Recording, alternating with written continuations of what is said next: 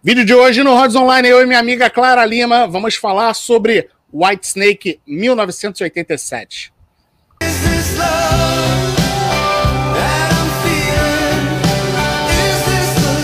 Fala aí galera, beleza? Rodrigo aqui, sejam todos muito bem-vindos ao Rods Online. Se você não conhecia o canal, por favor, se inscreva. E para você que já é da casa, muito obrigado por mais uma visita.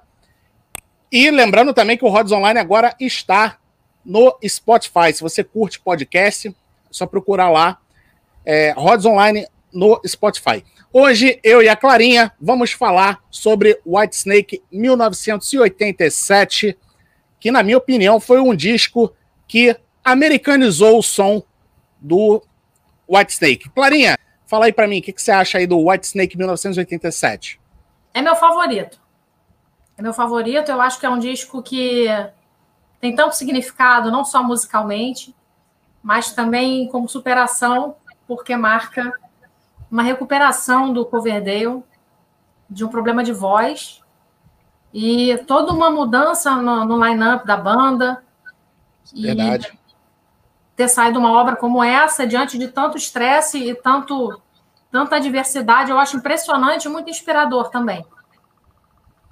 Verdade. Então, vamos só dar algumas informações é, técnicas e relevantes em relação ao álbum. Ele foi lançado no dia 31 de março de 87 na Europa e no dia 7 de abril na América do Norte. E aí a gente teve aí a questão do selo também, que nos Estados Unidos ele saiu pela Geffen e na Europa ele saiu pela EMI. É, esse disco aí também teve a questão da, das faixas, que no, nos Estados Unidos ele saiu com duas faixas a menos do que nas versões é, europeias e japonesa. Só que isso aí foi corrigido depois nos lançamentos futuros. Tem a edição também de 20 anos, que saiu com algumas faixas bônus, saiu com DVD também. Obviamente, ele foi um álbum multiplatinado, a gente já vai falar disso. E a maioria das faixas ela foi, elas foram compostas pelo David Coverdale e pelo John Sykes. Certo, Clarinha? Certo. O John Sykes parece que já estava. O Cozy Powell saiu da banda antes da gravação do disco, né? Parece que estava vendo um desgaste na relação deles e com o John Sykes. E o Coverdale já estava querendo que o Sykes e o Cozy Powell saíssem, né? Mas o, Sim, o Gap é. pediu para dar uma segurada no Sykes mais um pouco, né? Por causa da dupla, da química. Então eles trabalharam assim.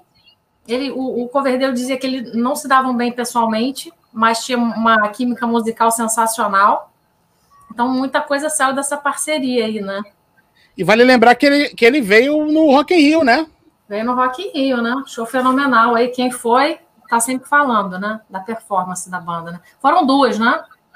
Foram duas. E, e, e tem um outro detalhe também, Clarinha. É, você lembrou bem, a gravadora pediu para dar uma. O Coverdale queria queria sair com. Queria limar o, o, John, o John Sykes da banda. E aí a gravadora achou que funcionava ali, a dupla funcionava, pediu para dar uma segurada. E aí o Coverdale acabou acatando. E essa a gravação do a gravação do White Snake em 1987, ela durou aí praticamente um ano, né? Processo de composição e gravação. Eles ficaram de 85 a 86 trabalhando nesse álbum aí. Pois é, o disco estava tava marcado para sair em março de 86, mas o Coverdale teve um problema de uma sinusite, né? Que ele foi num especialista, acharam que era uma gripe forte, aí ele Sim. foi num especialista em Los Angeles, se não me engano, é, em Los Angeles, e o, era o cara especialista em sinusites, e o cara falou que era a pior sinusite que ele tinha visto na, na carreira dele o processo inflamatório se desdobrou para as cordas vocais e ele precisou fazer uma cirurgia e fazer uma recuperação de seis meses, em que não ficou prometido que ele ia voltar a cantar depois dessa cirurgia. Então, imagina só o nível de estresse do cara diante Sim. dessa situação, né? Verdade. Bom, a gente teve aí, nesse White Snake 87, a gente teve como single as músicas Still of the Night, foi lançada em 9 de março de 87. Crying in the Rain foi lançada em abril. Here I Go Again, versão 87. Depois a gente teve Is This Love e Give Me All Your Love. E aí, dessas faixas todas aí, vale a gente lembrar também que duas faixas foram foram número um e número dois da Billboard, respectivamente, que foram as faixas Here I Go Again e Is This Love. Aliás, a faixa Is This Love tem todo aquele visual característico dos anos 80, né, cara? Tem. Teve toda uma mudança na roupagem do visual dos caras, né? E na estética também do, da música, né? Ele disse que queria trazer um visual, um visual não, uma sonoridade mais moderna, né? Que eles estavam trabalhando muito com blues e ele estava querendo, ele estava começando a ter umas ideias meio fora da caixa e estava querendo mudar assim, tipo geral, a sonoridade. Sim. Isso casou muito bem com, com a coisa do sucesso nos Estados Unidos, né? Porque aí os Estados Unidos é, a banda cresceu muito lá, né? Você acha que eles americanizaram o som também, Clarinha? Não sei. Tem umas versões.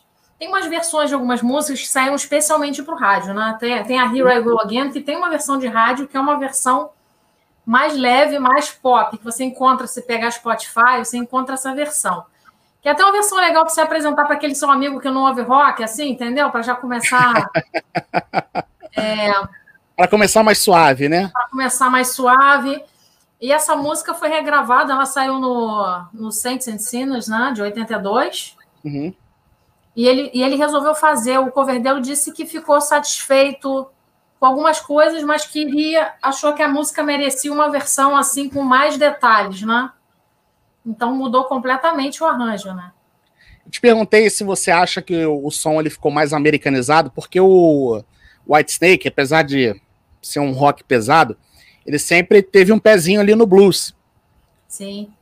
E o próprio Coverdale ele deu uma entrevista falando que essa era, é, essa era a intenção deles mesmo, dele no caso, né? De formatar o som do, do White Snake para aquele som que estava sendo feito ali naquele momento.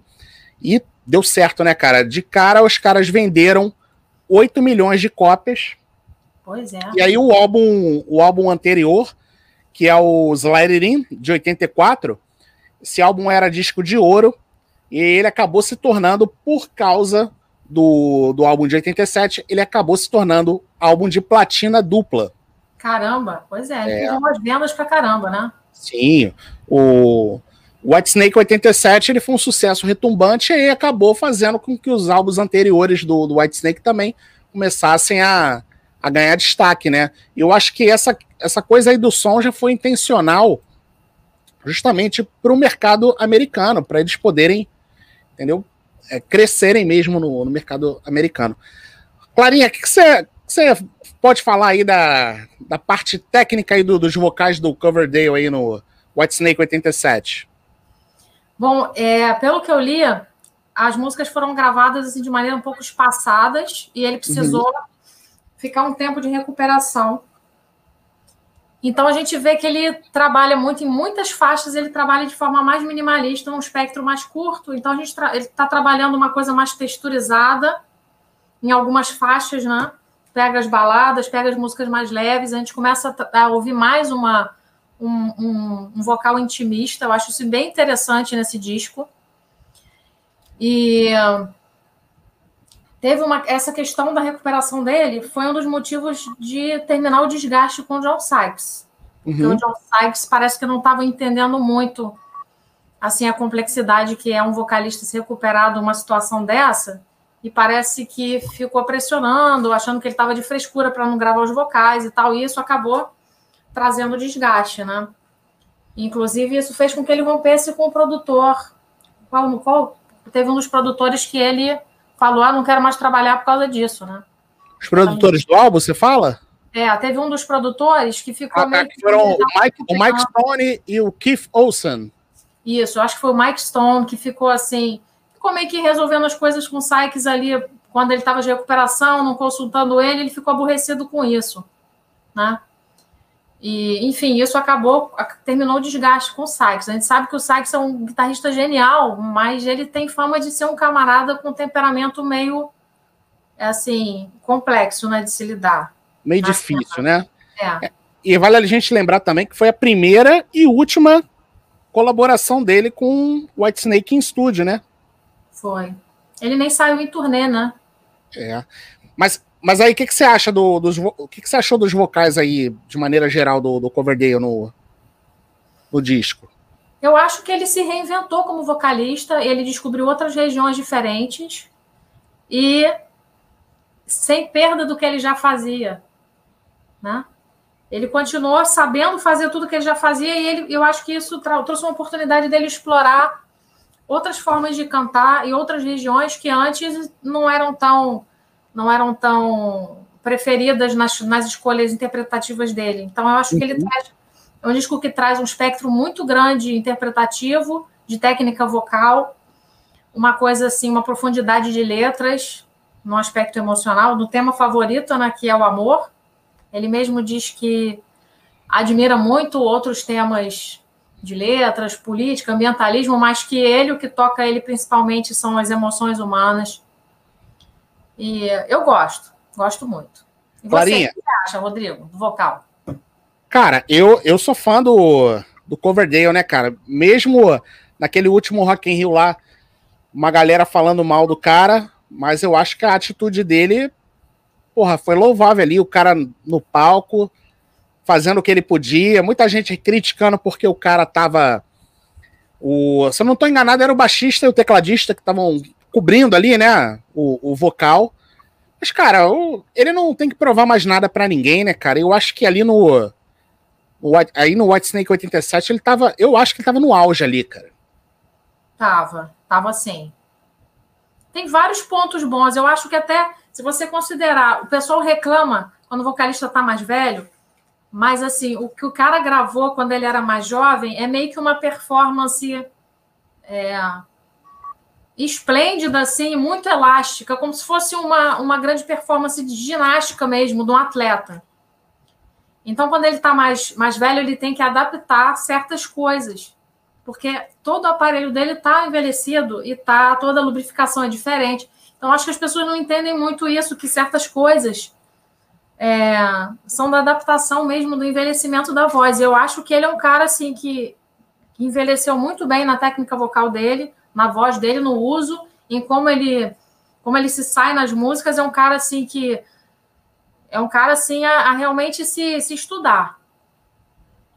Agora, como o Steven Tyler, com a idade que tá, acho que não tem, né? O que, que você acha aí? Você como. Eu acho que o Steven Tyler. Eu, eu adoro o Steven Tyler. Eu acho que o Steven Tyler ele também é outro exemplo de grande uso de voz mais velho. Também acho que é um cara que também. Eu acho que esses caras eles sabem administrar a voz deles de uma maneira assim fenomenal, porque são muitos anos de carreira 40 anos de carreira. E o cara canta coisas absurdas toda noite. Sim. Eu acho muito. Eu acho muito admirável a forma como eles usam voz. O Steven Tyler também. Também é outro cara assim que, que o vocal envelheceu muito bem, né? Sabe cuidar também, né? Clarinha, antes, antes da gente voltar para o White Snake, vou só fazer mais um comentário aqui em relação ao Steven Tyler, que eu descobri isso lendo a biografia dele. Ele depois, ele teve problemas com a voz, tal, eu acho que ele chegou a fazer cirurgia. E aí ele falou para falou com os caras da banda, falou com os empresários, olha, a partir de agora é show dia sim e dia não. Não sim. faço mais dois shows seguidos. Sim. Ele instituiu isso já tem anos já eles não tocam mais duas noites seguidas, que é justamente para ele poder preservar a voz. Você sabia disso? Você já leu a biografia dele, né? Ali, mas não lembrava desse detalhe. É. Acho incrível. E essa coisa de dar problema na voz e dar tendinite é uma coisa que raramente o cara não tem ao longo da vida. Todos os grandes ícones tiveram. Quem uhum. usa acaba tendo algum tipo de lesão em algum momento da carreira e dá para se recuperar. E eu acho que é importante esses caras falarem sobre isso, porque dá, dá acolhimento para quem está passando por isso nesse momento, sabe? E se você usar, vai dar uma lesão em algum momento, e aí o cara repensa toda a forma dele de usar a voz, toda a forma dele de usar o instrumento dele. Ele vê que às vezes ele marcando um show de assim, dia não, ele tem uma performance melhor, ele prefere fazer isso do que do que agendar na base da loucura e ficar também naquele estresse de, né, será que Cara, vai dar para descansar? Ele ter, essa, ele ter essa postura, porque além de ser uma preocupação com a própria saúde, é, é uma preocupação também, não deixa de ser uma preocupação com os fãs de entregar um, um, um resultado melhor para os fãs, né? Agora, é. então, para a gente finalizar aí o nosso, nosso papo aí sobre White Snake 1987, vou te pedir para você falar quais são as suas faixas favoritas. Ih, caramba! Tá, você tem ou não? Bom, Is This Love, desculpa ser clichê, mas assim, é uma das minhas Cara, eu, eu, eu, eu, sou muito clichê nas minhas escolhas também. Essa música ia ser. É, ele compôs, a princípio, para Tina Turner, né? Ah, bem lembrado, cara. Eu tinha lido isso aí, tinha esquecido. Essa música era para Tina Turner, é verdade. Tina Turner, e aí o Geffen olhou e falou assim: hum, não, não, vamos ficar com ela mesmo. Teve um cara da EMI que pediu, e aí ele começou a tocar no piano, criar aquela linha vocal. Tem até uma versão do Evolutions, que foi lançada em quando eles fizeram a edição de 30 anos, em 2017 eles fizeram Evolution. Então, eles pegaram a demo do início até o fim e foram colando.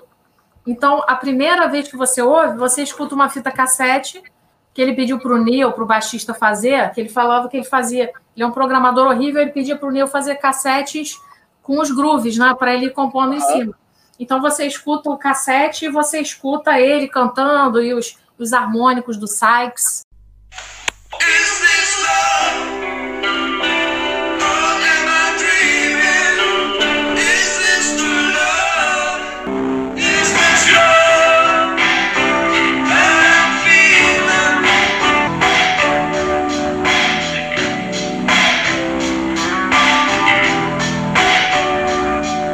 Né? Ele disse que o, o Sykes começou a fazer aquelas harmonias, aquelas delicadezas em cima da linha. Eu adoro essa música, eu acho ela uma obra de arte.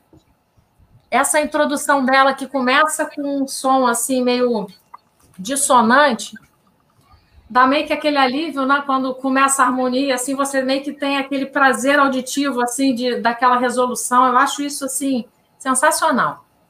Aliás, falando em sensacional, a Clarinha fez uma versão aí acústica de Isis Love. Tá no seu canal, né, Clarinha? Tá no meu YouTube, tá? Ou tá no Instagram, não me lembro. Bom. Eu adoro essa não música. Tem problema. A Clarinha depois vai passar as redes sociais dela aí. Vou colocar na tela. É, recomendo que vocês assistam. Sensacional, ficou muito Obrigada. bom. Obrigada. O que mais, Clarinha? Fale, fale mais aí sobre as suas faixas favoritas aí. Daqui a pouco eu vou te falar as minhas. Tá bom. Still of the Night Still of the Night. Eu gosto. Acho uma música, acho, acho que é uma música também, assim como aquela que eu estava falando outro dia contigo, A Nothing But a Good Time. Uhum. Que, tipo assim, você acorda de mau humor, a música te tira do mau humor, sabe? Aquela música que levanta qualquer um. Essa Sim. música foi originada de uma demo, né? Que ele tinha gravado com Blackmore e ele uhum. achou no porão da casa da mãe dele. Era uma demo da época do Deep Purple. Aí ele trouxe com ele, é. Trouxe com ele, ele disse que começou a mexer, mexer, mexer levou para o Sykes, o Sykes nunca ouviu essa demo, disse que o resultado ficou assim, nada a ver com a demo, mas você vê, o cara resgatou um negócio antigo, né? Aquele projeto engavetado que não deu em nada. E, e... Bom, próxima música seria Looking for Love. Porque. Clarinha, você está copiando a minha lista, Clarinha. Tem alguma coisa errada aí. Ué, temos gosto em comum. É. Looking for Love, eu acho que é toda aquela delicadeza de introdução e a, e a delicadeza da letra também. Porque eu acho que essa letra ela pode ser interpretada de determinadas maneiras. É, é uma intenção de procura, é uma intenção de algo que você está almejando, que você quer para sua vida. E eu acho que ela tem essa vibe. A próxima seria Here I Go Again. Isso aí é um musical, cara. Isso é um musical. musical. Eu acho que essa música é uma música que ela te acolhe quando você mais precisa. Quando você tá, tipo, na merda com alguma situação, ela te dá aquela vibe, aquela energia de não, vamos lá, vamos centrar, vamos concentrar aqui, que a coisa vai andar. Eu só preciso dar uma, né? Eu acho Sim. que ela tem essa energia. E eu gosto das duas versões. A versão dos Saints and Sinners, eu gosto também, porque ela tem backing vocals, ela tem coisas. Ela tem aquela introdução que eu acho que foi John Lott que gravou, né? E para mim mistura na cabeça uma e outra, porque quando toca pra essa, eu, eu, canto os back vocals da, da, de 82, mesmo não estando na gravação. Eu ouvi mais essa versão de 87, mas para mim também dá uma misturada aí nas duas, cara. É. Fala as suas agora. Clarinha, a minha é Still of the Night. Eu acho que a única que você não citou aí, que, que eu curto bastante também. Bom, tem a Still of the Night, Is This Love, Here I Go Again, Looking for Love. E eu gosto muito também, eu acho que você não citou, que é a Give Me All Your Love. Sim, essa eu amo também. Essa eu amo. Então essas são as minhas favoritas aí do White Snake 87. Clarinha, antes da gente fechar esse vídeo, passa aí para a galera aí que quiser entrar em contato com você, que quiser aulas com você, passa aí as suas redes sociais, por favor. Depois eu vou botar na edição, vou botar na tela. Tá bom. É, Lima Clara, o Instagram, limaclara.vocalcoach para aulas de canto, e a minha banda que é Wild Guns, Wild Underline Guns. Eu tenho uma banda que faz tributo a Skid Row. Muito bom, muito bom. Então, galera, é isso aí. Antes da gente encerrar, Clarinha, obrigado aí pela participação. Eu que agradeço. Obrigado aí por topar esse bate-papo aí sobre White Snake 1987. E nós vamos fazer mais. Galera, se você não conhecia o canal, caiu aqui de paraquedas, vou pedir para você se inscrever. Para você que já é da casa, deixa aí o, o, seu like maroto e obrigado por mais uma visita. Deixa aí nos comentários o que, que você acha de White Snake 1987. Se você curte, se você não curte, escreve aí nos comentários, Quem deixa é seu comentário. Curte? Quem é o arrombado que não curte esse disco? boa, boa. e lembrando também que o Rods Online está no Spotify em breve esse episódio aqui com a Clarinha vai estar lá no Spotify também para você ouvir, você que gosta aí de lavar sua louça ouvindo um podcast, você vai poder ouvir a gente lá. Dirigindo, né? Vai. Dirigindo, dirigindo, é isso aí. Clarinha, obrigado então mais uma vez. Galera, um abraço a todos, até o próximo. Valeu, fomos!